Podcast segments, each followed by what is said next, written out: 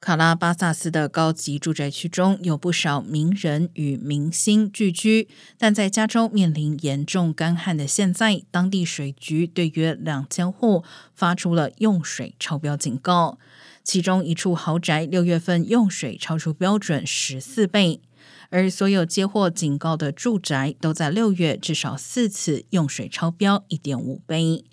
这些屋主包括明星西维斯·史特龙、凯文·哈特、金卡戴珊以及许多律师、医生和公司高管。这不是该地区第一次因浪费用水而受到热议。据加州水资源部称，当地在二零一二年至二零一六年上一次干旱期间，也因维持绿色草坪而遭受批评。